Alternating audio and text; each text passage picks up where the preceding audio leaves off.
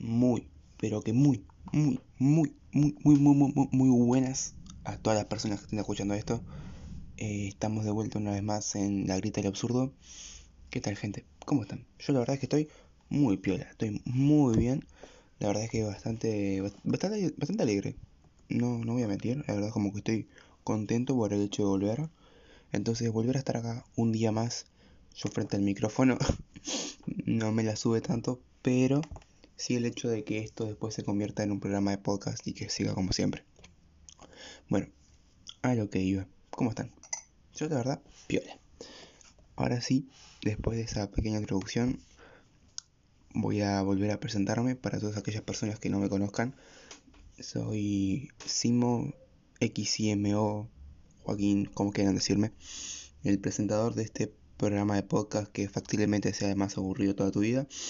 Básicamente porque no tengo ideas, soy un aburrido y mi voz es lo más monótona que vas a escuchar en tu vida. Así que bueno, una vez presentado para todas aquellas personas que no me conozcan, ya les hice el típico speech, procedo a explicar un poco qué pasó este mes que me ausenté del podcast y por qué no, no hubo noticias de nada hasta hace dos días.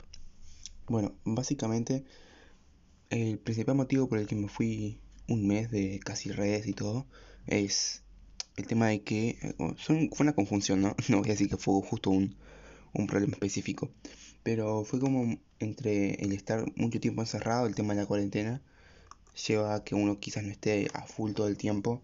Entonces creo que eso nos sucede bastante a todos los que tenemos que estar encerrados sí o sí todo el tiempo o casi todo el tiempo. Luego fue un poco también el hecho de que yo no me sentía apoyado dentro de la propia comunidad en la que estaba perteneciendo, de, gente que banca esto, y no lo digo onda con la mala, sino porque es parte de una superposición de eventos que empezaron a pasar en, en la propia comunidad de Twitter Batallas, que está, ojo, no me hago responsable de nada, pero a lo que voy, que cuando todo el mundo tiene la misma idea, de repente están todos con un podcast o un stream. Entonces, claro, llega el punto en el que a uno le saca las ganas porque viene con la mejor todo el tiempo y cae alguien y tiene muchísimas más visitas solamente porque tiene más seguidores. Es algo que a mí lo personal no me gusta. Pero bueno, no le voy a dar mucha más bolilla a eso. Eso fue en parte lo que hizo que me retirara como un mes. Pero básicamente fue eso el querer dar un tiempo como para mí, alejarme de todo lo que era un poco redes, volví hace medio mes más o menos a Instagram, Twitter, todas esas manos, pero recién hoy me animo a volver al, mundo de esto y tiene un porqué y se llama atrevido, pero no me voy a meter con eso todavía porque va a ser más sobre la vuelta en sí misma del, del programa a esta primera parte. Bien, ¿A qué digo que existe la sobreprestación de ideas en la comunidad de Twitter Batalla? Primero, para lo que no sepan, en Twitter, como en casi todas las comunidades que existen, es un poco, un poco heavy el Twitter de batalla. El Twitter de batalla. es esta comunidad porque es muy heavy. En el sentido de que se tiende a pisar a aquellas ideas nuevas y no dejan florecer a gente que no son tan conocidas. Entonces, claro, este no es el primer podcast grabado, que debe ser como el quinto o el sexto. Pero irónicamente, la única vez que pegó, entre muchas comillas, fue la entrevista con Big Mike, que va a estar también en el canal de YouTube. Es otra cosa de la que quiero hablar. El caso es que todos los demás no llegaban a las 15 visitas. Entonces me dio mucha vergüenza el dedicarle más de una semana a cada uno de los a cada uno de los podcasts y que no tuvieran recibimiento, la verdad que me molestó, pero bastante. Entonces, claro, eso fue parte de lo que contribuyó a que yo dijera, no quiero hacerlo, porque para qué le voy a dedicar una, una semana entera a pagar todas mis cosas, dedicarle tiempo a sentarme, a guionizar, ponerme a hacer de todo, todo, para que al final no se valore. Eso es un poco mi, mi punto de vista.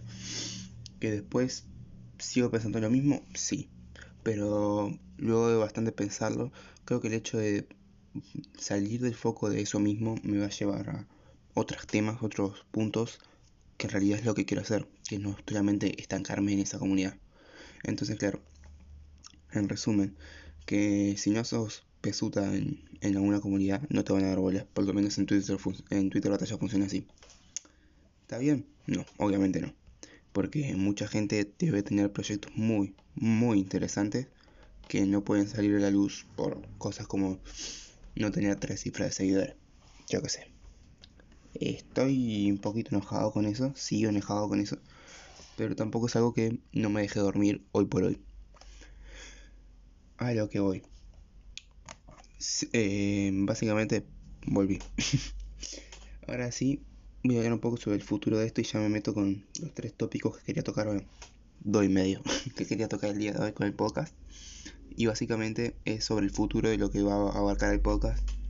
Que como futuro tal cual. Bueno, y es que cuando dije voy a volver, quiero volver con todo. Entonces, ¿qué voy a hacer? Básicamente voy a empezar a moverme para poder estar en más plataformas. Para los que me estén escuchando en cualquier otra plataforma que no sea YouTube, básicamente es a eso lo que apunto. Por más que no tenga el público, eh, lo que voy es que quiero poder llegar a generar algo. Entonces, para generar algo, tengo que moverme. Tengo que ser un hustler.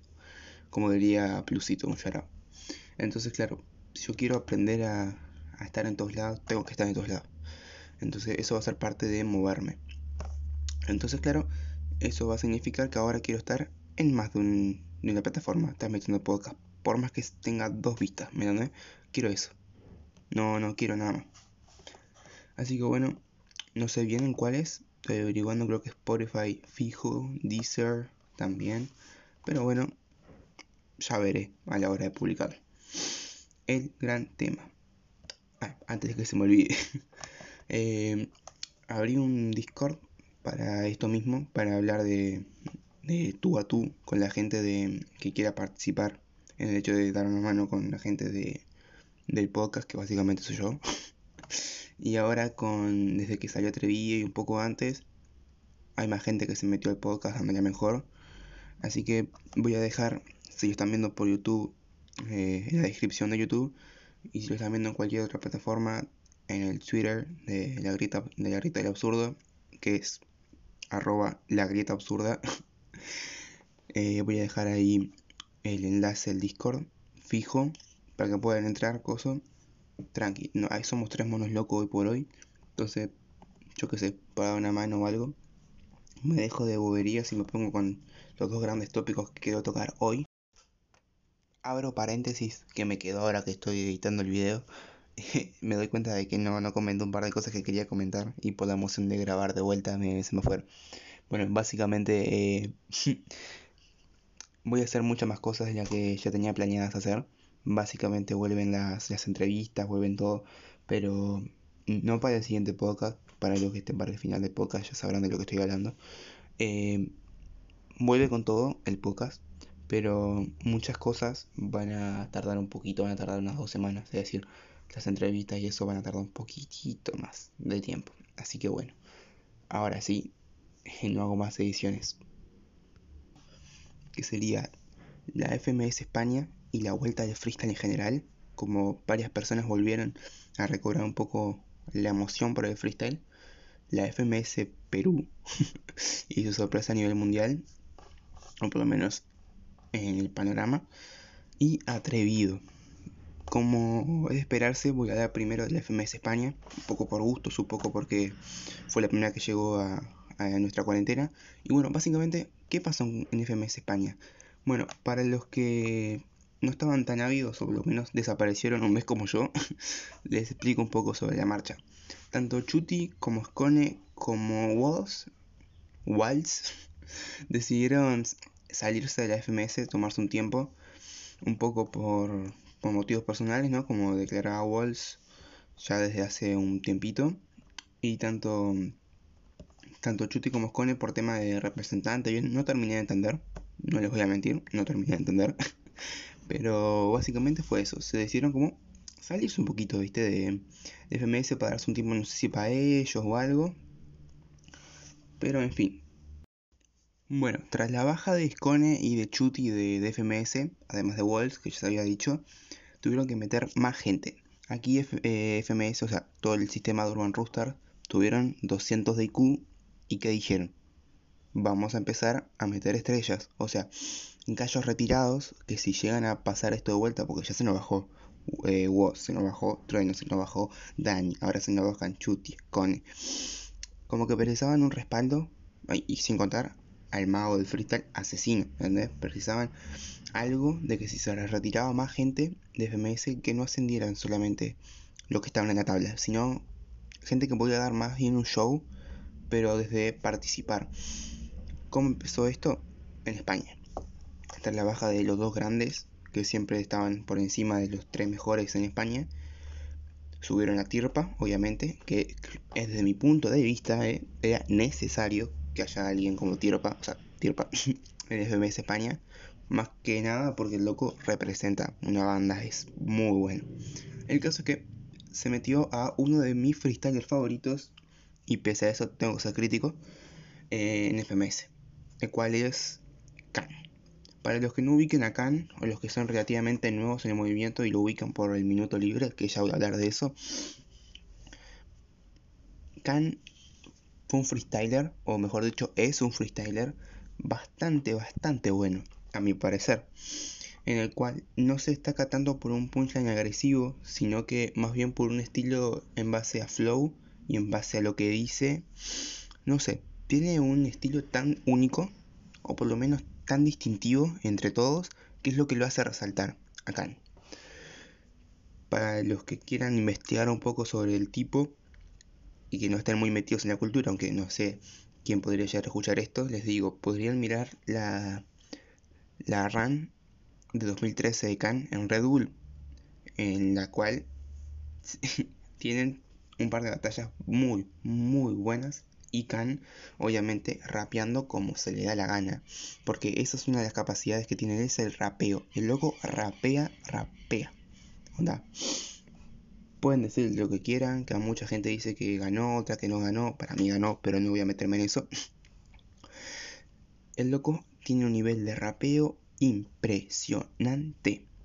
Más te digo, desde mi forma de ver, hay pocos MCs que rapeen tanto desde el punto de vista de tan buen rapeo como Khan.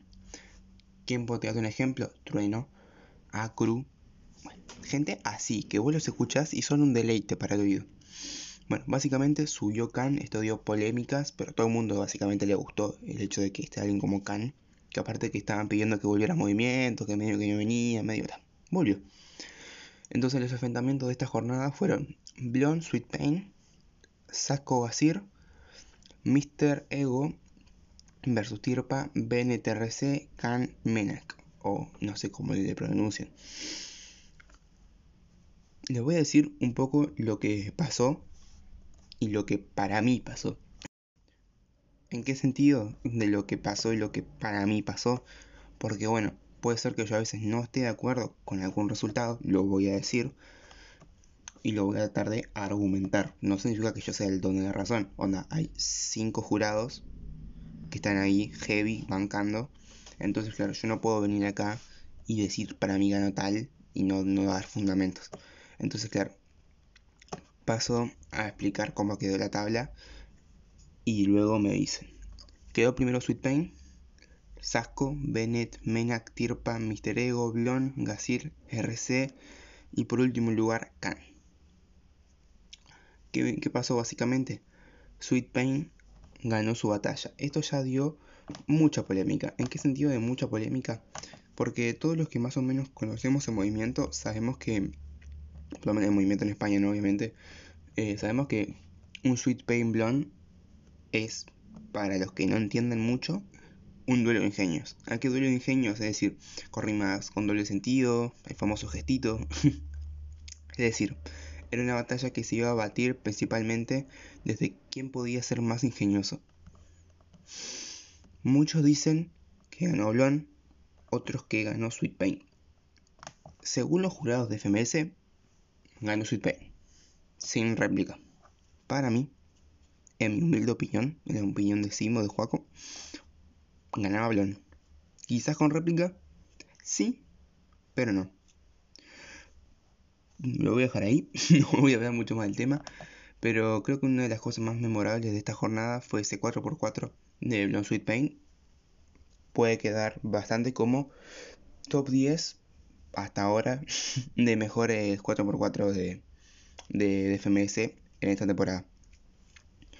Después tenemos a un Sasco segundo pegando fuerte desde el inicio, ganándole un Gasir. Un Gasir que se fue a estrenar en FMS, no, porque ya habíamos visto que ya había competido contra, contra Zaina y eso, y lo hemos visto que era una bestia.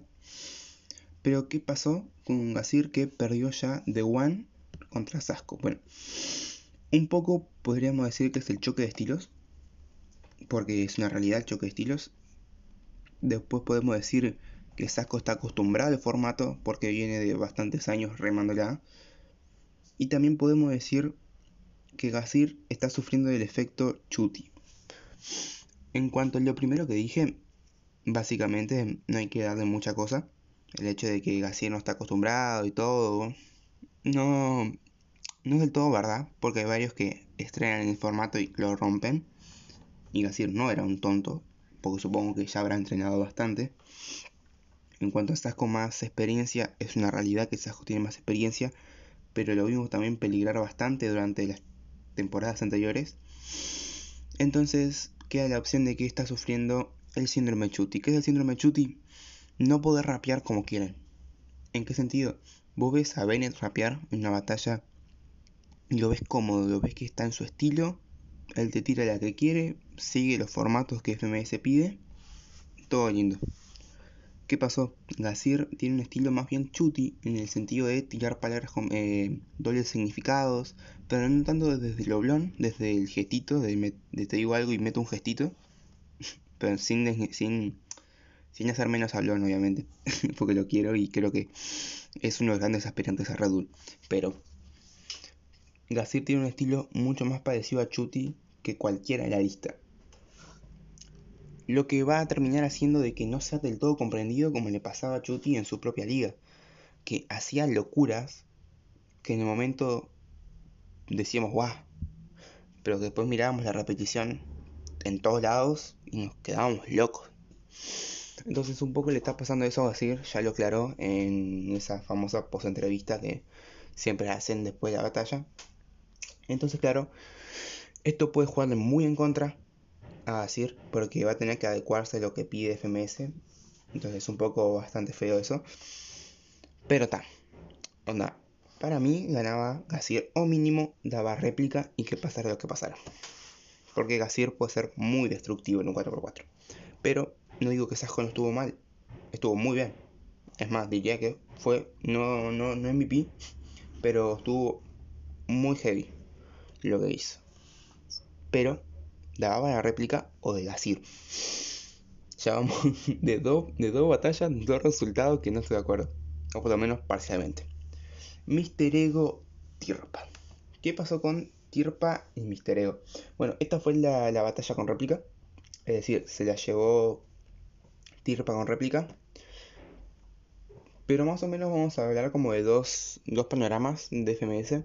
Que podría ser perfectamente el de Mister Ego y el de Tirpa. Tirpa fue como de retador. Fue de, bueno, voy, no fue su primera vez en el formato, ya habíamos visto en una exhibición contra Sweet Pain y cosas como esa. Entonces sabemos que el loco es bueno. De ahí vimos que tuvo toda la batalla tuki, tuki, tuki, tuki. Mister Ego, ¿qué fue a hacer?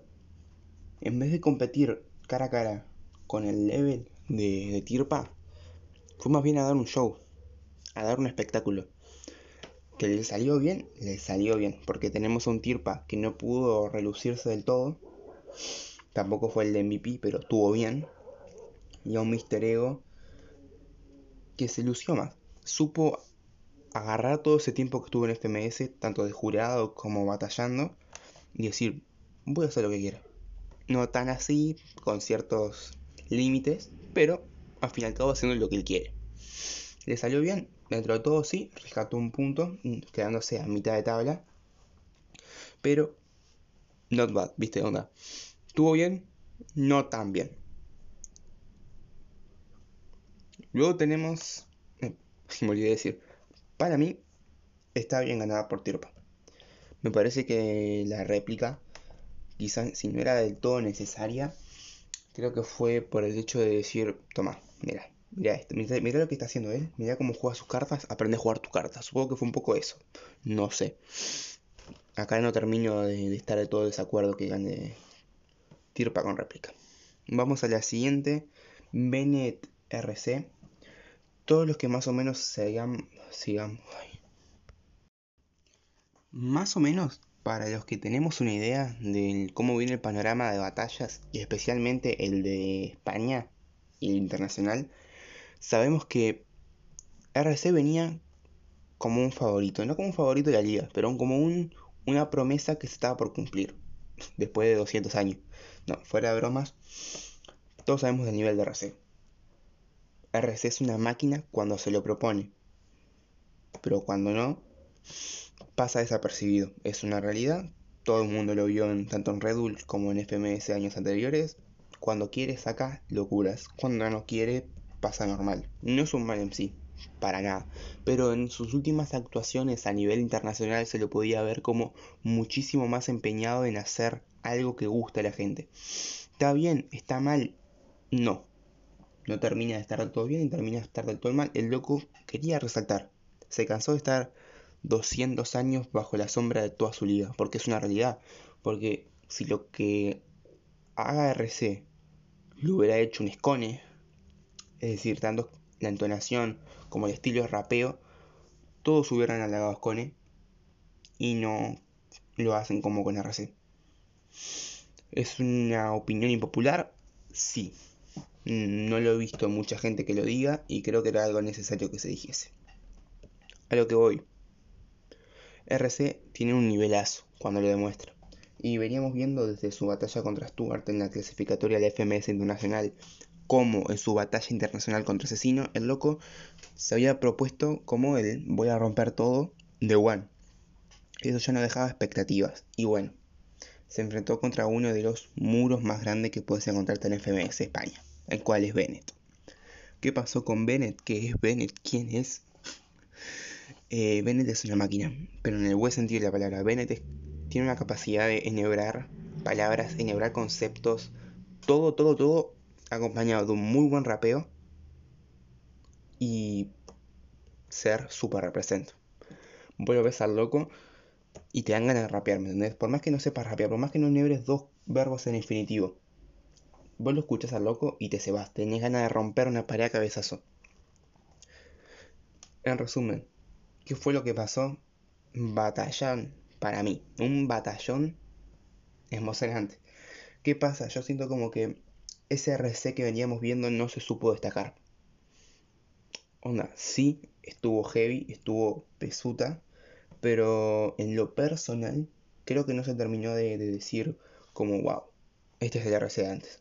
Quizás un poco por lo que intimida a Bennett en un escenario, no, desde, desde su postura, ¿no? sino desde lo que, es, lo que significa Bennett, el actual campeón mundial, que tiene un rapeo excelente, quedó segundo, entre, entre nosotros sabemos que le ganó a Chuti, pero bueno, no nos metamos en polémica.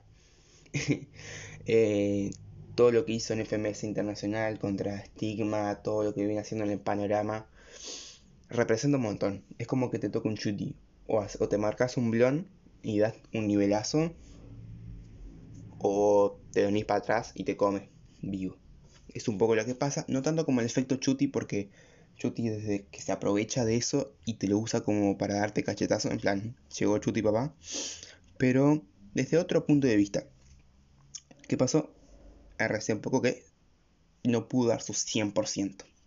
Entonces ahí yo veo justo con que gane Bennett, aunque me quedé con ganas de más, ¿me, me pasó como con Gasir, me quedé con, ganas de más, de ver más de, ese, ese RC polenta. Ahora vamos con Ahora vamos un poco a enumerar cómo quedó esta tabla, que quedó Sweet Pain primero con 320 puntos casi. Ah, otra cosa curiosa que quería hablar. ¿Qué les parece? Voy a hacer un poco de opinión, ¿no? El tema de que se vote con decimales ahora y que se sacado de la ronda de personajes. Porque fue uno de los cambios significativos dentro de, de, de FMS. Fue como heavy. Desde el punto de que ahora puedes tener 0,5, ¿me entendés? Ponen los 120 puntos casi de Sweet Pain, podría ser 120 o 119 o menos o más. Entonces, bueno, no sé, opiniones las acepto. A mí me parece que no está del todo correcto. Onda, entiendo que sí puedas poner decimales y todo, pero al final estás intentando cuantificar algo que no es cuantificable. No sé si me explico, estás queriendo calificar una rima. Ya por sí el hecho de calificar rimas me parece como que hasta qué punto tenés que ser tan bueno escribiendo barra hablando barra freestyleando para decir que tan bueno fue una rima para valorarla por encima de un buen rapeo. No sé, no sé. Cosa de los que estamos un poco en contra de la, de la hojita FMS. Pero en resumen, me parece que no es del todo mala idea. Porque al final, si esto lo quieren hacer deporte, cosa que no lo es, pero si lo quieren ver como tal, hay que cuantificar muchas cosas, por más que no sean cuantificables. Entonces, claro, termina siendo que ponerle por 0,5 puntos de batalla no se hace MVP. Ponele. Está bien, está mal, lo dejo a su criterio. Y lo del tema de los personajes, no sé quién se le ocurrió al random mode. Realmente, no sé a quién se le ocurrió. No sé si es que Stream estaba aburrido un día y fue y dijo... Eude, que tengo una noticia. Y, y ahí quedó el random, ¿viste? No. Pero ya fuera del intento de humor que intento hacer, me parece como que no fue la gran idea. Me parece que los personajes eran una buena cosa para implementar, pero está, yo qué sé. Viste como que no sé, no sé por qué lo hicieron. No sé si fue una jugada arriesgada, porque tampoco fue que cambió mucho las cosas. Bueno, cambió bastante par. Pero hmm, capaz que fue como para darle un sazón distinto a FMS. Te lo puedo llegar a entender. Pero yo qué sé, yo qué sé, yo qué sé, yo qué sé. Tantas cosas se pueden haber hecho y quisieron hacer eso. bueno, arrancamos con el siguiente tópico, el cual es la polémica de FMS Perú. El gimmick de Zika se nos fue de las manos. J entrando como quiere. No sé, hay tantas formas de, denominar este tópico esta vez. Así que bueno, procedo a explicar un poco qué fue esto. Todo, todo el mundo quedó en algún momento intrigado con lo que fue la idea de cambiar la FMS Andes por una FMS Perú. A ver, era una realidad. Todos estábamos tipo... un poco se les metió el alma para adentro. Viste, como que quedamos... no sabíamos qué esperar. No sabíamos qué esperar porque Perú, entre que fue el foco de memes por mucha gente, fue el foco de, burla un poco. No sé a qué se debe bien. Pero, ¿cómo te puedo explicar que FMS Perú nos tapó la boca más de aún? Yo incluido. no lo voy a negar. Yo incluido. Eh, yo no es que me burlaba tanto de los peruanos. Mm, me respeto para todo Perú. Pero un poco como que, viste, no, si me cancelas un FMS Andes, por lo menos demostramos un nivel, demostramos un nivel heavy que todos queríamos ver. ¿Qué pasó? Lo vimos. y mirá si lo vimos. bueno, básicamente, vimos de todo un poco. De todo un poco se crearon memes, pero no tanto atacando peruanos, sino alabando un peruano en específico. Vimos a J dar un puñetazo de vuelta en la escena. No, no, no. Fue, esto fue una locura. Pero voy a, no voy a hacer como hice con España, de ir enfrentamiento por enfrentamiento, porque quizás pueda llegar a aburrir un poco. Después me dicen si les gusta el hecho de que haya hablado tal por cual, tal por cual en cada enfrentamiento. Voy a dar un poco sobre lo que fueron haciendo MC por MC. Por el nivel de la tabla voy a hablar de los de lo que nos dejó esa exhibición de Zika. No lo voy a negar. Porque todo, todo el mundo, todo el mundo en todas las redes que tengan un poco de, freestyle, escuchamos de lo que fue el minuto de, de, de Zika, de presentación, de su estilo tan único. No sé, vamos a empezar mirando la tabla. En último lugar tenemos a Sticky Ramset, que no compitieron. Mm, básicamente tienen una batalla pendiente, entonces claro, son los últimos dentro de muchas comillas, ¿viste? Onda. Perdiste por default. Eh, es la, definición más clara que te puedo dar de esto. Después tenemos al real último de la jornada, que es New. Que no sé ustedes, pero yo esperaba mucho más de New Era. Onda, yo creí que iba a ser como mucho más efectivo en el, en el formato. No me lo demostró tanto, pero creo que estuvo bien, onda, me gustó, me gustó, pero esperaba mucho más.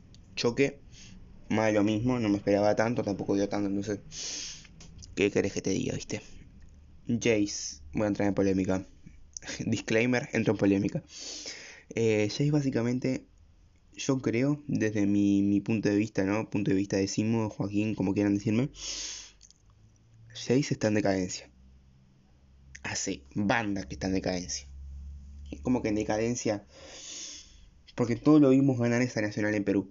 Todos nos emocionamos los que la vimos con la rima en la mochila. Es, es Jace el nuevo campeón. No, no me acuerdo de la rima, viste, como que no me voy a poner a, a, decir algo que no sé. Pero el caso es que todos nos, emocionamos porque era el MC Mochila, que lo vimos en aquella LFP, entrando de nazi con, con la mochila. Entonces, claro, como que todo el mundo esperaba algo de Jace en aquel entonces. Fue el rostro de Perú por mucho tiempo y la verdad es que sí, todo el mundo hablaba de Perú bien y era como el resurgimiento del nivel peruano, por más que siempre tuvo. Entonces, claro, un poco todo el mundo hablaba bien de Jace, todo. Pero yo creo que desde mediados de 2019, llámenme loco quizás, el loco intenta hacer un estilo que no le queda bien. Es como que intenta copiar Trueno con un poco de Bennett. Que ojo, vos podés tomar referencia de MCs, si no mira, mira cuántos MCs toman referencias de otros. Dígase Sasco de Compare con muchísimas cosas. Puedes ver, por ejemplo, Papo y Scars cuando rapeaban juntos. No sé, tenés mil, mil ejemplos de MCs que agarraron cosas de otros y lo hicieron mejor. Pero Jace no sé. A Jace está intentando copiar como los grandes. Grandes por así decirlo, porque también sería como dentro de la élite de su país. Pero no le sale, onda. El loco fue un muy buen punchliner. Nunca fue el mejor en flow ni en técnicas. Entonces querer hacer eso, dejar tu fuerte de lado, es una apuesta arriesgada. Onda, le fue bien, le fue mejor que, que a varios en cuanto a puntos de batalla, pero no lo dejo de ver como el loco entrando en decadencia. El loco como que está queriendo reinventarse, siendo que quizás no era del todo necesario. No sé, no sé, no sé qué le está pasando a Jace últimamente. si pudiera decir algo, diría eso, como que volviera a intentar rapear desde el, lo punchliner y no tanto desde lo otro, pero bueno, cada quien hace su estilo y lo forja como quiere, ¿viste? No soy campeón nacional, ni mucho menos estoy en la élite de mi país de freestyle, ¿viste? Como que un poco no puedo hablar de eso, pero puedo hablar desde afuera. Pero sigo, ya a partir de la gente que empieza a tener puntos, sin desmerecer a, a todos los anteriores, vamos a hablar de Litzen, el campeón peruano actual. Que bueno, ¿qué decir de Litzen? Para los que no ubicamos su nombre en la escena, ni en general su nombre, Litzen fue una patada en la mesa. En la mesa nacional, en la Inter me parece como con poco nos decepcionó a todos. No sé, a mí personalmente, después de ver lo que hizo contra Jace. Pero, siempre hay un pero, ¿viste? Estuvo normal. Onda, me gustó el level que dio. Puedo decir realmente que estuvo bien. Pero, viste, fue la primera persona que dijo, tipo, acá llegamos. Viste, acá llegó Perú. No estuvo mal. Onda, me parece como que en líneas generales, antes de que se me tilde de que estoy gentiendo a los peruanos, me parece que estuvo muy bien. Onda, para ser su primera vez, rompió récord de streaming, todo. Viste, como que yo creo que está demasiado bien para lo poco que se esperaba de los peruanos. ¿Qué pasa? Yo creo que mucha gente sigue dándole mucho hate sin necesidad. Yo cuando lleguemos al, MVP, que a todos nos tapa la boca, eh, vamos a decir, wow, ¿en qué momento Perú es esto? ¿Viste? Como que dio una pata en la mesa. Aparte que fue la primera batalla, dio una pata en la mesa. Y creo que con eso reivindicó a Perú como, como potencia freestyler solamente con su persona. Como hizo, como, hizo Asesino con México, ¿no? Metiéndome ya en un poco un lío. Eh, no me adelanto. Pero en líneas generales, Perú, bastante bien. Lo que digo, Litzen me espera un poco más. Entonces no te voy a mentir. Por el hecho de querer ver cómo estaba. Y la verdad que bien. Ojo, no estuvo mal. Bien. en general no tengo mucha disonancia con lo que dijo el jurado en cuanto a, a resultados. Quizás sí en, cuanto a puntuación, hay varios que le daría más o menos, Pero no, no, no, no es cosa de, decir ganó tal o ganó tal, sino desde creo que este merecía más en cuanto a lo que hizo y no se le reconoce. Lo pasa, el efecto Khan, el efecto Dani, el efecto el que inserte el nombre que quieras. Efecto potencia, si quieres. Buenardo potencia. Bueno, prosigo. Eh, Strike. ¿Qué esperar de Strike? Yo la verdad es que esperaba bastante. No les voy a mentir. Cuando no es que esperaba la locura, no esperaba que venga Chuti reencarnado, ¿viste? Pero.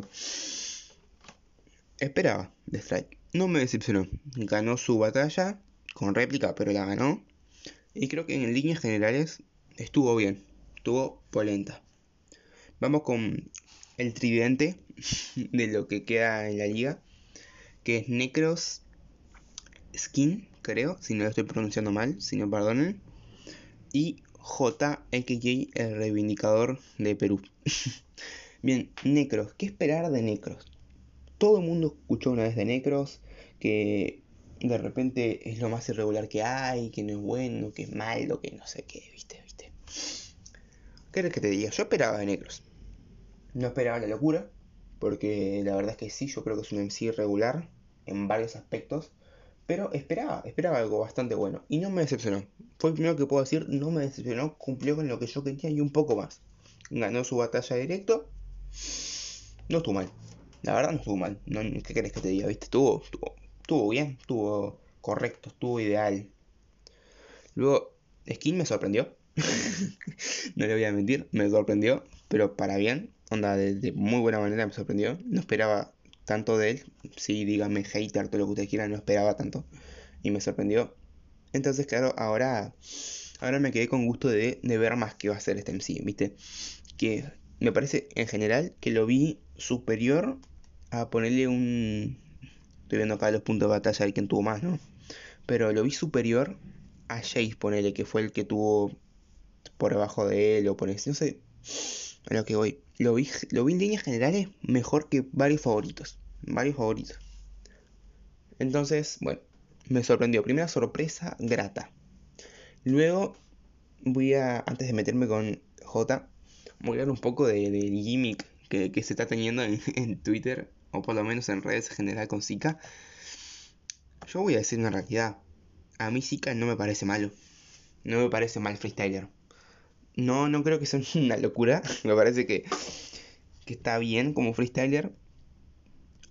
Pero tanto, se nos, tanto jodimos con el gimmick de Zika que de repente todos hablamos de, de, un. ¿Cómo querés que te diga? De un pseudo, pseudo dios, pseudo deidad de las batallas. Y tipo. Te entiendo el gimmick, porque me da gracia a mí también. Como fue el gimmick de, de Gasper como fue todo, pero está, onda, sabe diferenciar un gimmick de una realidad. Onda, te entiendo, te lo acepto, yo también me reí de los minutos de, de Zika, me emocioné con el, hermano, con el hermano Cutipá, si no estoy hablando mal, ¿no?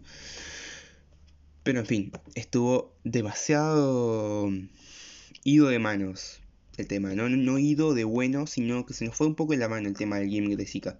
Espero ver más de él. Realmente creo que es candidato a, a ser alguien dentro de la escena peruana y capaz que una escena latinoamericana, quizás, no te digo mundial, pero sí dentro de una escena relativamente conocida. Onda, no te digo que sea un chuti ni un asesino, pero te digo quizás, no sé, alguien conocido sin ser un maquinón, ¿viste?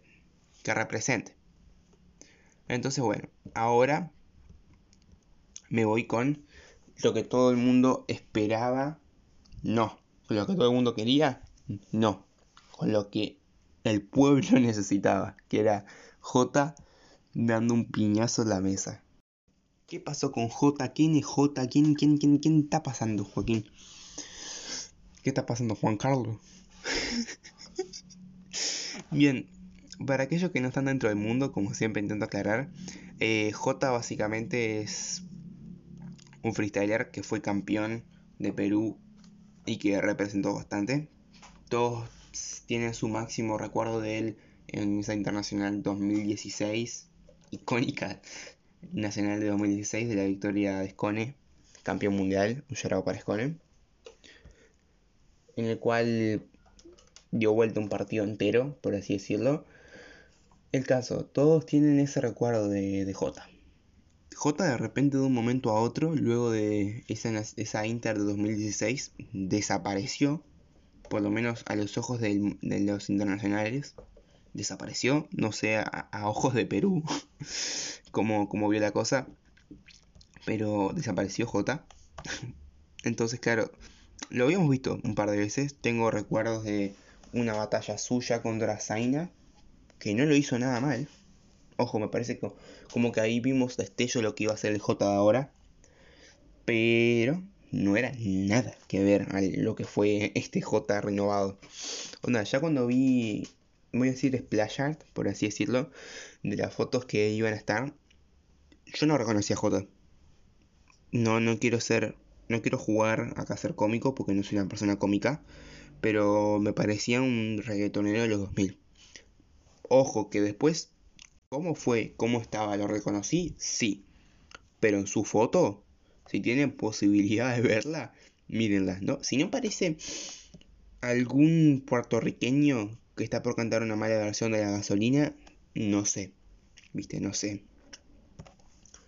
Ahora sí, fuera de joda, J nos cacheteó, pero nos cacheteó a todos, a todos, a todos, todos, todos. Onda, fue, dijo, acá manda Perú, carajo, y nos cacheteó, onda, agarró, vino con, su, desde el, minuto, desde el minuto de presentación y fue pa, pa, pa, pa. emocionante todo lo que hizo J en, en esta batalla.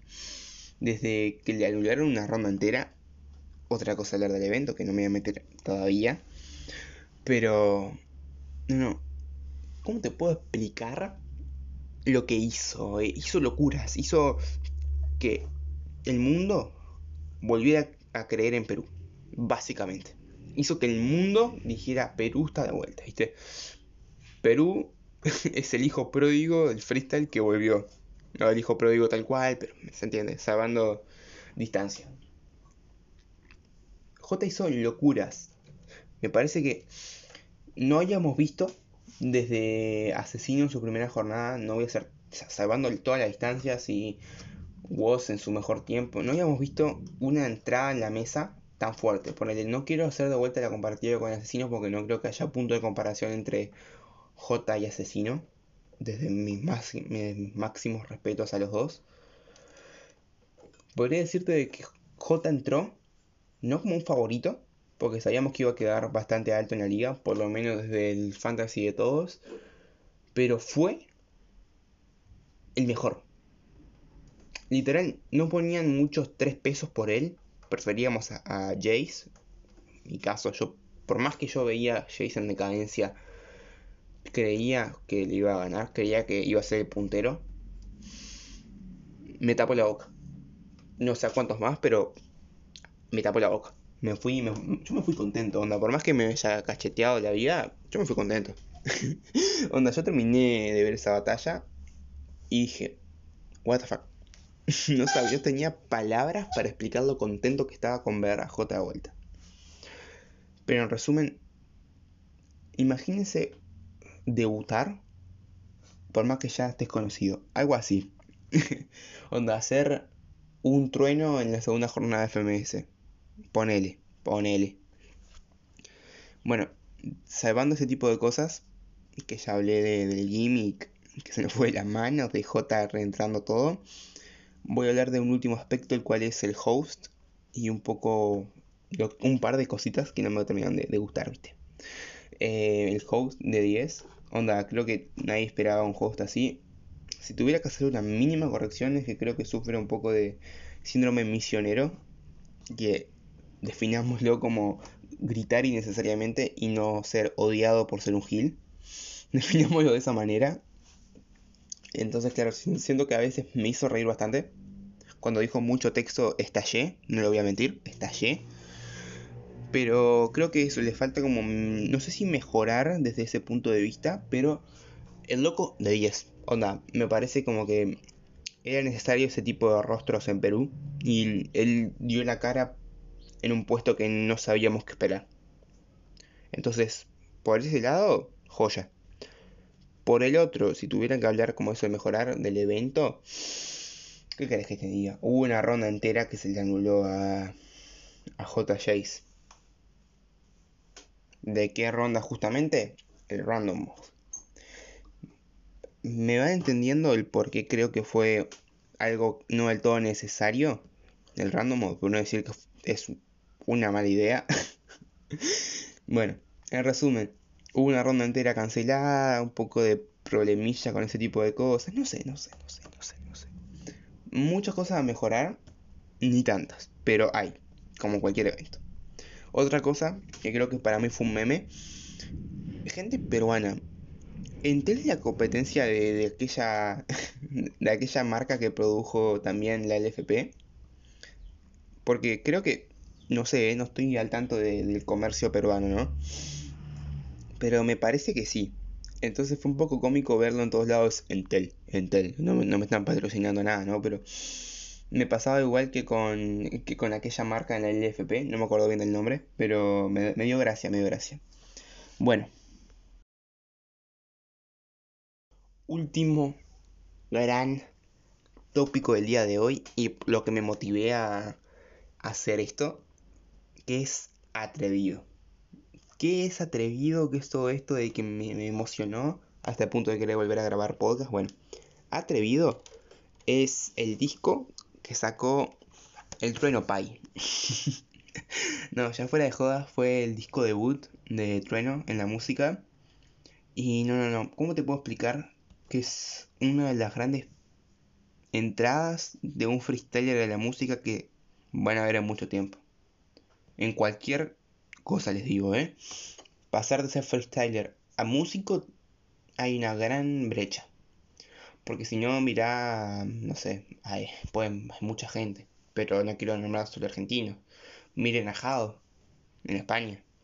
Como pasó de freestyler a músico y creo que no son muchos los que hoy en día no saben qué está pasando con Jado. Que tiene un par de temas buenos y eso, pero que voy. No todos saben qué está pasando con Jado. Después hay casos exitosos como Eminem, que pasó también del freestyle en la música, pero está, ahí lo agarró. Lo agarró Dri, entonces claro. Ahí no, no, no voy a meter mano. Pero en resumen, es muy difícil dar un puñetazo en la mesa como lo dio el trueno. Porque le digo el trueno porque iba a decir el trueno pay, pero dije no, no voy a hacer dos veces la misma broma. el caso. eh, no, no. Impresionante. Todos los santos tracks de 10. Pero no te puedo explicar lo bien que están laburados esos tracks. Desde el beat, desde la producción, hasta el significado que muchos de ellos tienen. No, no, no. Lo nes. Onda. En lo personal, y esto ya va a decir mucho, ¿no? Me gustó más que el origen de, de Acru y más que Caravana de The Woz. Para los que no estén al tanto de lo que estoy diciendo. Los discos que estoy nombrando ahora son de gente que dio una patada en la mesa desde su freestyle a la música. Ponele, el origen me parece un discazo, pero tiene varios tracks que no dejan de convencerme del todo, como tiene otros que me encantan a día de hoy. Caravana me pasa un poco lo mismo, a mi voz me fascina como músico, porque la verdad es que me gusta bastante, no lo voy a negar. Pero creo que Atrevido fue muchísimo más rapper en muchos aspectos que Caravana. No digo que Caravana esté mal, porque me gusta bastante el disco. Pero en líneas generales, Atrevido le pasa un poquito el trapo. No, no del todo, le pasa un poquito el trapo. Así que bueno, voy a empezar a enumerar track por track y decir un poco mi opinión. Por más que esto se vaya un poco para largo mi podcast y hago lo, con él lo que quiero. Ay, después se preguntan por qué desaparezco un mes. Bueno, empezamos con 20.1.9. Leído 21.19. O no sé, como quieran decirlo, ¿viste? 2019, atrevido, trueno, no sé. Ay. un pequeño detalle que me gusta bastante de, de, este tema y del último, el cual trajo mucha polémica, eh, es que empieza con un sample de, del trueno niño. no sé si. Voy a hacer un paréntesis, ¿no? No sé si la broma del trueno Pai. O sea, es el trueno Pai. Arranca por este video de trueno niño. No niego ni afirmo nada, porque no soy trueno. Me falta bache, me falta ser rapper y me falta ser de boca. No, ser de boca no, sino ser de la boca. El caso. No sé si el tema del trueno Pai nace por el trueno niño. Que bueno, voy a eso, antes de entrevelarme más. Eh, para iniciar el disco y para terminarlo arranca con un sample del trueno niño. Acá justamente el tema arranca con un... Bueno, soy el trueno niño y cuando sea grande la voy a racotar. me encanta, me encanta. A mí lo personal me encantó. El tema, el tema es un 7 de 10, un, un 8 de 10 en realidad. Y tiene una de las barras que me gustan, que es, somos pobres con futuro como te ves. Que capaz que a mí lo personal no me mueve tanto, porque no soy muy fan del fútbol, como capaz que se dieron cuenta, no soy demasiado fan de, de ver a mucha gente corriendo atrás de una pelota, no sé, llámenme loco, pero resumen, es un temón, un temón, un temón, un temón, y vuelvo a decir, necesito, necesito ver a los productores ver a, todos los beatmakers, bueno, no sé si hubo más de uno, ir y abrazarlo, chabón. Onda, darle, darle un, un cariño, ¿viste? Darle como muchas gracias por darnos esta joya, Tuki. En resumen, temazo. No, no es de lo mejor del álbum, porque lo mejor se está por venir, pero como introducción, joya. Joyita. Vamos como al segundo tema, que para mí es top tier también, es top tier este, sí o sí, el cual es Rain 2. Para los que estén más eh, al tiro con la música del trueno, sabrán que ya había hecho un Rain, por eso este es Rain 2. Pero wow, es demasiado bueno el tema, porque primero hay muchas rimas, no sé si en general en todo el tema, porque realmente lo escucho y me pone la piel de gallina, pero el 90% de, de las rimas, por lo menos el 98 ponele, rima con, con asonantes de EO, que tanto significa, esto lo vi en un tweet, mis respetos al, que sea, que es con EO, que que son tanto de Trueno como Mateo, nombre de, del artista. Que eso me volvió el bocho, chabón. Cuando le volví a escuchar como por cuarta vez el disco, eh, me, me, sigue poniendo en la piel de gallina el tema. Básicamente, una breve explicación de por qué se llama Rain. El primer tema de Rain habla desde Trueno, desde un domingo de lluvia en su casa pensando eso. Entonces, claro, Rain podría ser tanto el ruido de lluvia como lo que siente por dentro, una lluvia interna.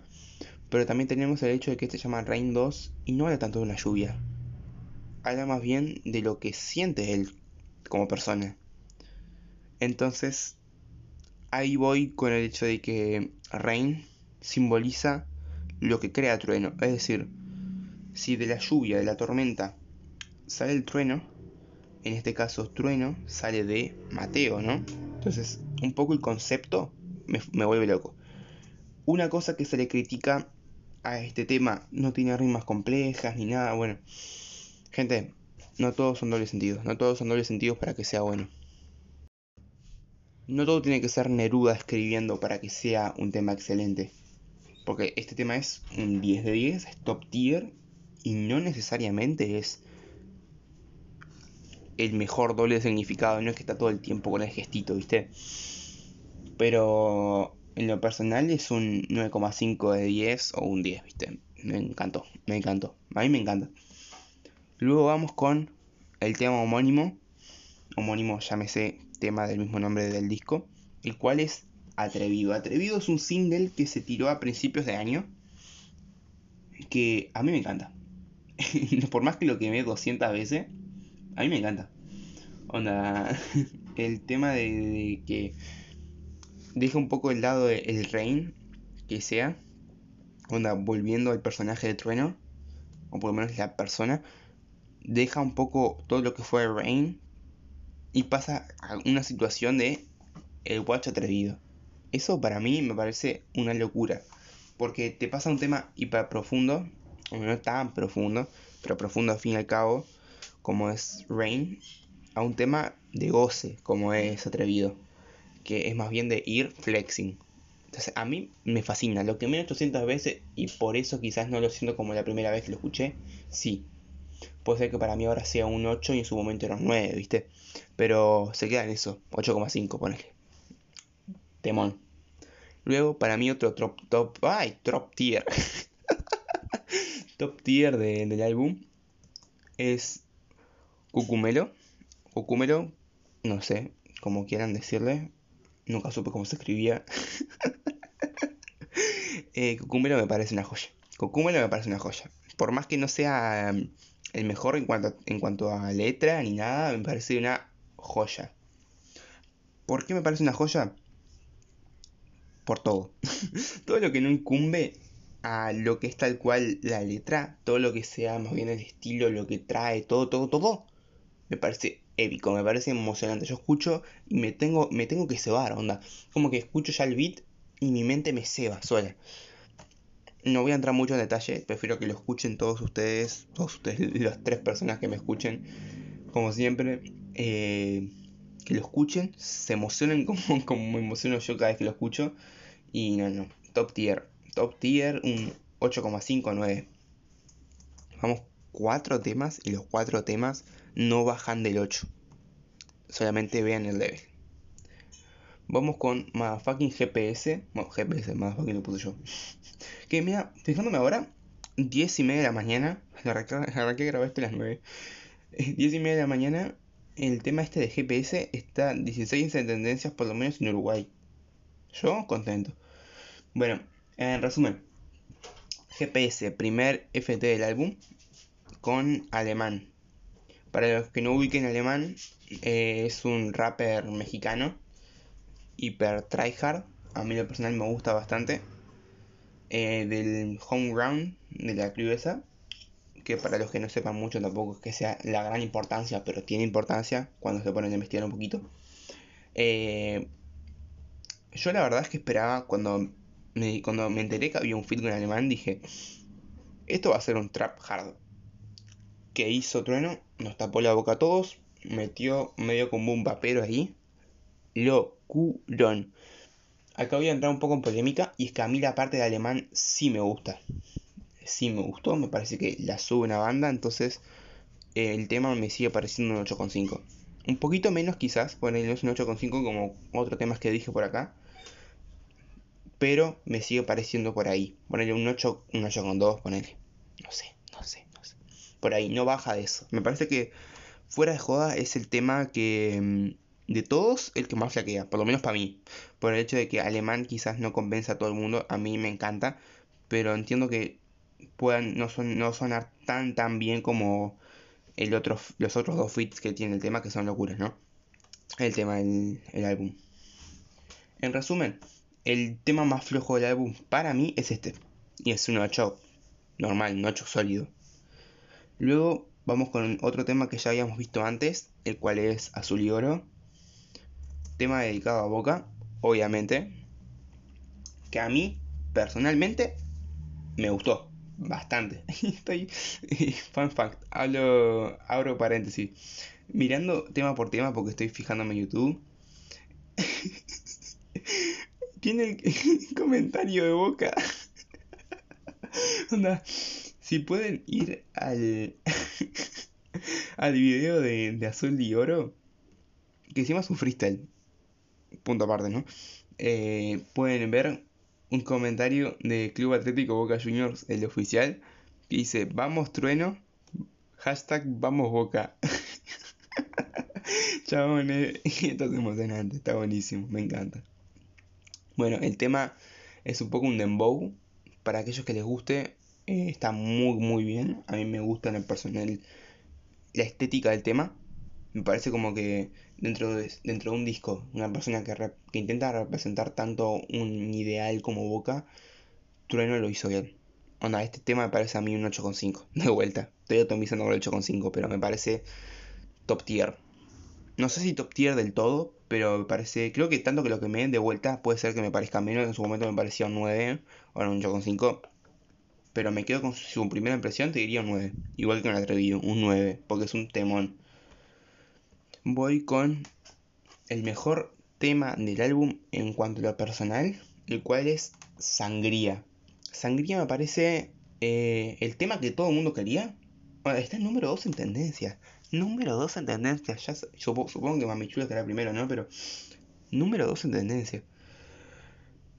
Emocionante. Emocionante. Bueno, ya digo. Y eso que estamos a más de 24 horas de, de salido del tema. 4 millones. No, yo me vuelvo loco. Esta gente está demente. Bueno, eh, otra cosita. Puntito el fondo es púrpura y un tema vos que llama púrpura. No sé, ¿viste? Cabo suelto. No, ya fuera de joda. Eh, el tema es una locura. Una locura. Un poco yo pensaba cuando lo escuché ya como por segunda o tercera vez que el tema en cuanto al instrumental, en cuanto a cómo suena, si hubiera salido en en un deluxe de caravana, nos volvíamos todos locos, porque pega también con esa ambientación que no desentona. O sea, no desentonaría si hubiera un deluxe de caravana, ¿viste? Pero pese a eso, a que puede estar creado para esa atmósfera, suena bien acá. Onda, no, no, no, suena perfecto. Es como, hubiera sido single y hubiera sido épico. Pero lo que voy, este es un tema 10 de 10. Onda, lo quemé 200 veces individualmente el tema. Pero me parece tan, tan adictivo, tan emocionante. Onda, yo lo escucho y veo que, que vos dice, ganamos un par de copas y creamos, la liga, creamos nuestra propia liga. Yo me vuelvo loco, ¿viste? Yo tengo que ir, darme contra la pared 300 cabezazos como para dejar de, estar tan emocionado. bueno, ya dejando bromas aparte, me parece un temón. Me parece que si no es el mejor del álbum, eh, está peleando un, un top 3 fácil. No tengo mucho más que decir. Solamente Inglaterra, prepárate porque vamos con micros para la Segunda Guerra. y no, no, no. Locura, locura. Bueno, ahora vamos con Nieri. Acá voy a hacer un pequeño paréntesis. Dos pequeños paréntesis en realidad. Uno es.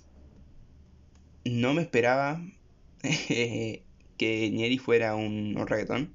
No le voy a mentir. Yo esperaba onda cuando vi que el título era Nieri, un boom bap, onda, más bien como tryhard, ¿viste? Un boom bap emocionantemente 90. Porque dije, ta, se llama Nieri, va a estar como muy under, muy todo. nunca, nunca envejeció tan mal un comentario. Onda, nunca pensé que iba a estar tan equivocado. Onda, el tema es un temón. Pero me tapó la boca. Otro resumen de que en este podcast me tocaron dos veces la boca ya dos personas diferentes. Segundo paréntesis, qué lástima no saber bailar, chabón, porque es un temón emocionantemente bueno para bailar. Me parece que Capa 03 un poco lo decía, los que quieran ver cuando busquen la reacción de él al tema, pero todo el mundo precisa bailar este tema, chabón. todo el mundo precisa bailar el tema. Por más que no sepas bailar como yo, que seas una mugre bailando, necesitas bailar este tema porque es emocionante. Y creo que la parte que a todos nos emocionó, no le voy a mentir, es cuando dice buenas, de nuevo un sample, supongo Nicky Nicole, dice quién es, y Trueno dice Trueno Pai, a.k.a. el fucking campeón argentino de freestyle. Eso, eso es emocionante, eso es emocionante por donde lo veas. Es como decir, mira, salgo de allá, caigo de vuelta acá con un disco rompo todo y así tan, tan campante como entré, tan campante me voy, ¿viste? no, no tiene chance. Si, mm, si te dije que sangría era un 10, esto es un 9. Capaz que porque son las emociones en el momento, después de escucharlo varias veces y me sigue pareciendo buenísimo, puede ser, puede ser, no lo niego, pero está, está emocionante, está. Otro tema el penúltimo, Background. Background, no sé en general a todos qué les pareció, me parece, creo que de todos los temas en general, lo que la gente dice, me parece el tema más infravalorado. Onda, junto con Azul y Oro y 2019, me parece como que es el más infravalorado. Capaz que a mí en lo personal me gusta mucho más porque el beat me recuerda bastante a... Perdón, si, sin nada que ver, ¿eh? puede ser que le esté, esté pirándola fuerte, porque puede ser porque me conozco. Pero me, acuerda bastante a los beats de, de 50 en, en su icónico disco este de... Em, en el icónico disco este de Get Rich o Die Trying. Onda, para los que no escucharon el disco, tiene unos beats que son una locura. Onda, después de ver este podcast, escuchen Atrevido y vayan a escuchar ese discazo de 50. Eh, no sé, ese estilo de, de beats tan, tan de esa época de los 2000, pero este es como que agarró ese estilo, ese, ese fla, y lo reconfiguró para que sonara bien con trueño y no disonara con todas las obras de lo demás. En sí, una locura. Locura para mí es un 9,5. ¿Por qué? Por todo, chabón. Eh, tiene una yo lo escucho y, es como que me ciego, chabón. Arranco modo mover la cabeza arriba para abajo, esqueleto bailando fuerte. Bueno, me pasa igual con este, con este temita. Es emocionante. Realmente emocionante. Y ahora sí, dejando un poco de lado, por más que me emocionó mucho Background, tenemos que hablar del tema del tercer single, o el segundo single, si encontramos atrevido, el cual es Mami Chula. ¿Qué pasó con Mami Chula, toda la polémica? Bueno, hace cosa de un mes eh, se empezó a hacer viral el hecho de que Nicky andaba en algo, Nicky Nicole andaba en algo con Trueno. Yo no me voy a meter en chusmerío, por más que sea latinoamericano, no soy una vieja chusmeta. Pero no descartemos el hecho de que todo el mundo pensábamos que era marketing. Onda, todo el mundo, los que, lo, los que se creían que era cuento, que era verdad, los más escépticos pensábamos que, que era todo marketing.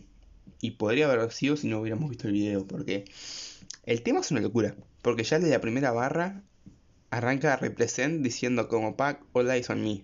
Ya eso es una locura. Hay muchos simbolismos, supongo que en el video, con las cartas del tarot, no sé qué significan, aún no me puse a investigar nada de eso. Pero el tema es un 10, el tema es un 10, no hay chance, no hay chance. No sé si es que la polémica de Nicky, que ya me meto con eso, hace que sea tan bueno. Pero el tema, el tema es una joya. El tema, si no es top tier del disco, no sé qué puede llegar a ser top tier, ¿me entendés? No sé por qué está a veces tan infravalorado el tema, no sé si es porque todo el mundo fue a ver qué onda el video y no, se enfocaron tanto en el tema, pero es una locura el tema. Desde que yo pensé que iba a ser un, un dembow, me taparon la boca, otra vez. Em, locura. Aparte que se ve hiper fachero trueno, chabón. What the fuck? What? O sea, un poco me pasaba lo que decía Deto. Estoy agarrando mucha gente hoy, perdón.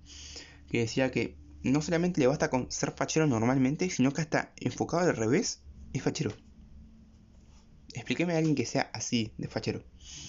Bueno, ahora sí, me voy a meter un poco en lo que envuelve al álbum y por qué hay tanta controversia con el álbum. Básicamente lo voy a resumir en Nicky Nicole. Ese es uno de los puntos. Segundo, somos el nuevo rock and roll. Barra que dice Trueno con el, en el tema con Woz. Y algo que, que anda muy cerca de eso mismo es la disonancia de, de cómo se ve al género hoy en día, al género del rap. Bueno, el tema Nicky, ¿qué decir? Onda, todos sabemos que tenía una relación con Kea, más o menos los que estamos en, en, la, en la diaria de esto, sabemos que tenía una relación con Kea.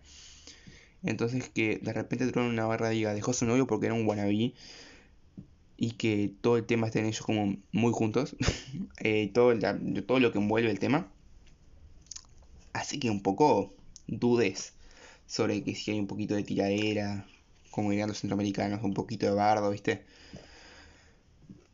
No sé, lo dejo a la interpretación del lector. Yo solamente voy a decir, wow, onda, si todo esto es real y no es puro marketing, esperemos que no. Eh, wow. Onda, yo no digo que quiero ver bardo, porque no me gusta, no me gusta ver bardo, pero solamente imaginen el hecho de que de repente arranca un mini bardo por esto. Onda que la escena de repente se ponga a hacer tipo escándalos por esto. Supongo que no, ojo, porque son lo suficientemente maduros como para no tirarse temas, no es un Welty con contra el mundo. Pero vamos aparte, no creo que, que, que esté pensando en hacerle un tema trueno a Nicky por esto mismo, ¿viste? No, no creo, no creo que tenga dos años que hagamos para hacer eso. No creo que tenga el nivel mental de Welty. Lo rebardeaba Welty.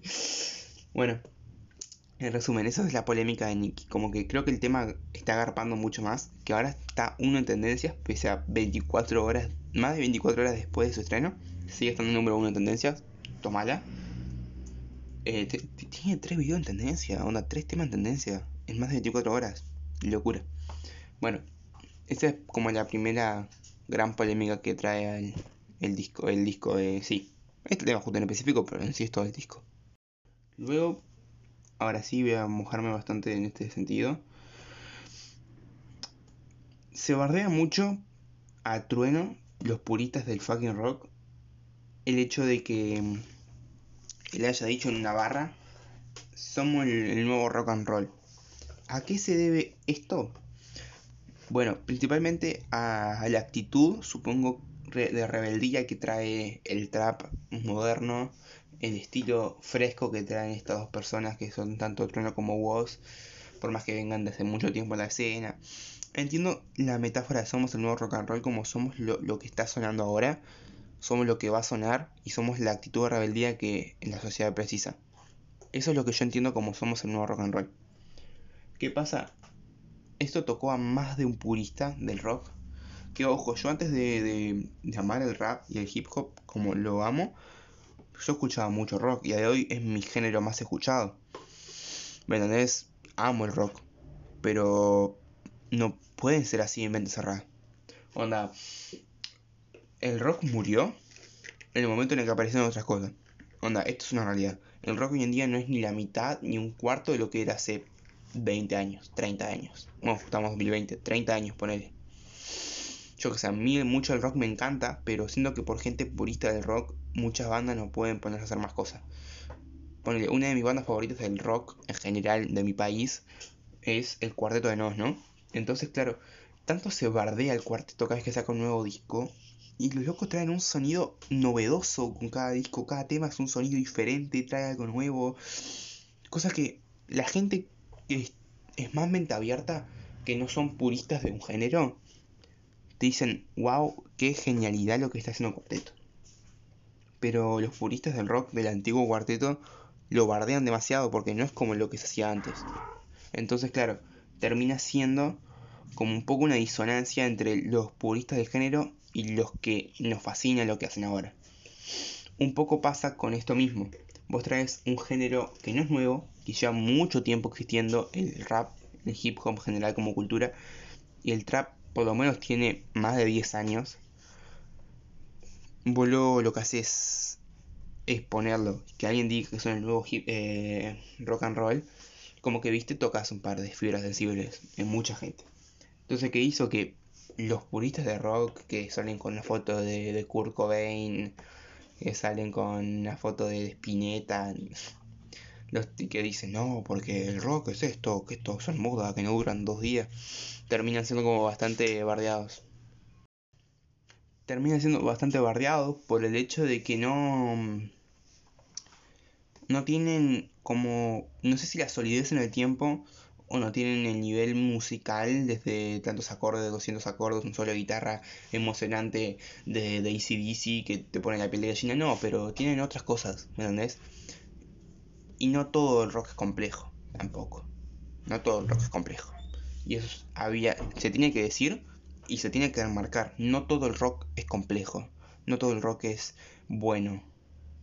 No sé si se entiende lo que voy.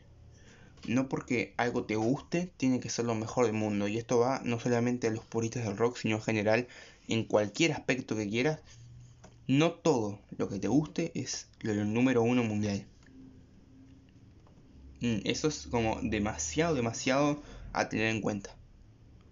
Entonces yo de repente veo que salen estos, estos creyentes de la palabra de, de, de Spinetta a hablar de que no, de que el rap, no sé cuánto, porque hace 20 años te caía Eminem y no te lo bancabas. Pero ahora que ya tiene un tiempo, sí. ¿Desde cuándo tiene que ser eso para que lo denomines como bueno? Porque claro, hace 20 años hablaba del rap como género mainstream. Y los rockeros, no, que nunca va a generar como esto, que nunca va a ser Cerati, que ¿viste? Yo qué sé, me, me molesta bastante, me, me llega el punto en el que digo, ¿con qué necesidad? ¿Con qué necesidad de comparar géneros? Yo no, no, no opino de que vengan y me digan, no, porque mirá que son re simples. Y sí, chabón, el beat son cuatro acordes, ponele en bucle, pero tiene otro sentido, tiene otro, otro tipo de complejidad que para alguien que está encerrado en su género no lo va a entender nunca. Por eso no busco de que venga acá alguien hiper fan de del rock a bardearme, decirme, no, que no sabes nada de música. Chabón, yo estoy estudiando para la producción musical, estoy estudiando para eso mismo. Y que me digas que el trap, que el rap no es complejo, como querés que te diga que Spinetta no, sabe, no sabía tocar dos acordes. ¿Se entiende? Que vos me quieras decir que lo que se está haciendo ahora en la movida no es algo impresionante, que se esté generando tanta cosa, tanta buena variedad de ritmos en todo, no es bueno, es como que te diga que Cerati nunca supo escribir. Como que te diga que, callejero, que toda la música de callejeros es mala, por más que yo piense que no es la mejor. ¿Se entiende? ¿Se entiende lo que voy? Como que diga que Kurt Cobain no se suicidó. Como negar una verdad. Entonces, me encanta el rock, me encanta, pero hay que saber diferenciar un par de cosas. Bueno, no sé cuánto está durando el, el podcast, no sé bien, creo que se fue para más de media hora porque estoy grabando como por partes. Eh, cualquier caso, espero que les haya encantado. Creo que el siguiente podcast va a ser muy diferente porque voy a hacer una review. Básicamente va a ser una review de Bakuman, por lo menos de la primera parte, onda, creo que son tres el anime, onda, tres pedazos de Bakuman. Entonces, claro, creo que la siguiente, el siguiente podcast la semana que viene va a ser un poco como hablando de, de lo que me pareció Bakuman y a diferentes tópicos que vayan saliendo en la semana. Que espero, espero no me quede muy corto el podcast. Onda, posta. Así que, en fin, si quieren seguirme el hilo, pueden ir a ver Bakuman. Son 25 capítulos, si no estoy errado. Por lo la primera parte, creo que en una semanita se lo ven bien. Yo me lo estoy viendo un poco más lento para poder hablar de eso. Así que los dejo me gustaría dejarles un tema, pero si va a estar en Spotify va a ser un poco un lío. Así que, más que nada que decir, X-I-M-O is out. Pero no sin antes recordarles que estamos en Twitter, vamos a estar en Instagram. Vamos a reventar todo con esta vuelta de, de este podcast en todos lados. Así que, ahora sí, oficialmente me voy. X-I-M-O is out.